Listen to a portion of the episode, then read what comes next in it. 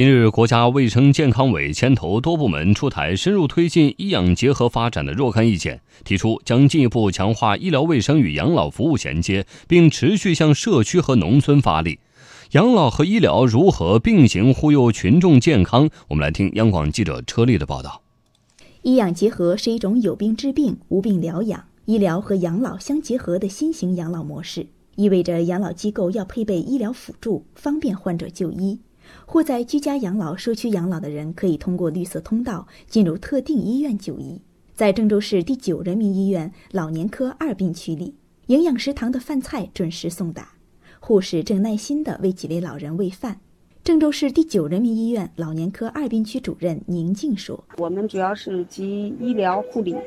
于一体，可以减轻家属的护理压力。病人一旦稳定了以后，转到养老院，这样的话就可以和养老院和社区给病人家属提供一个无缝的衔接。到我们这儿来了以后，他就不需要再找护工这种压力。根据健康中国行动推进委员会老年健康促进行动提出的要求，到二零二二年，所有养老机构都能够以不同的形式为入住老年人提供医疗卫生服务，并在到二零三零年期间持续改善。目前。全国共有医养结合机构近四千家，也就是兼具医疗卫生资质和养老服务能力的医疗机构或养老机构。医疗机构与养老机构建立签约合作关系的达到两万多家。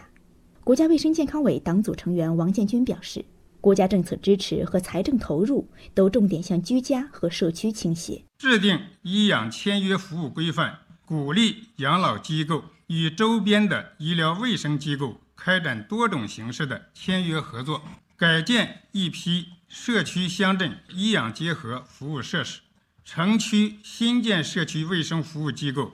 可内部建设社区医养结合服务设施。近年来，江西新余在全市所有行政村建设了四百一十三所小康诊所，全市二级以上医院牵手帮扶小康诊所，结对服务农村老人。走进新余市高新区水西镇同林村颐养之家，老人们吃过早饭后，等着小康诊所的医生来体检。我有糖尿病，哎，前两年个呃那个脚啊断了，上不了床。那个医生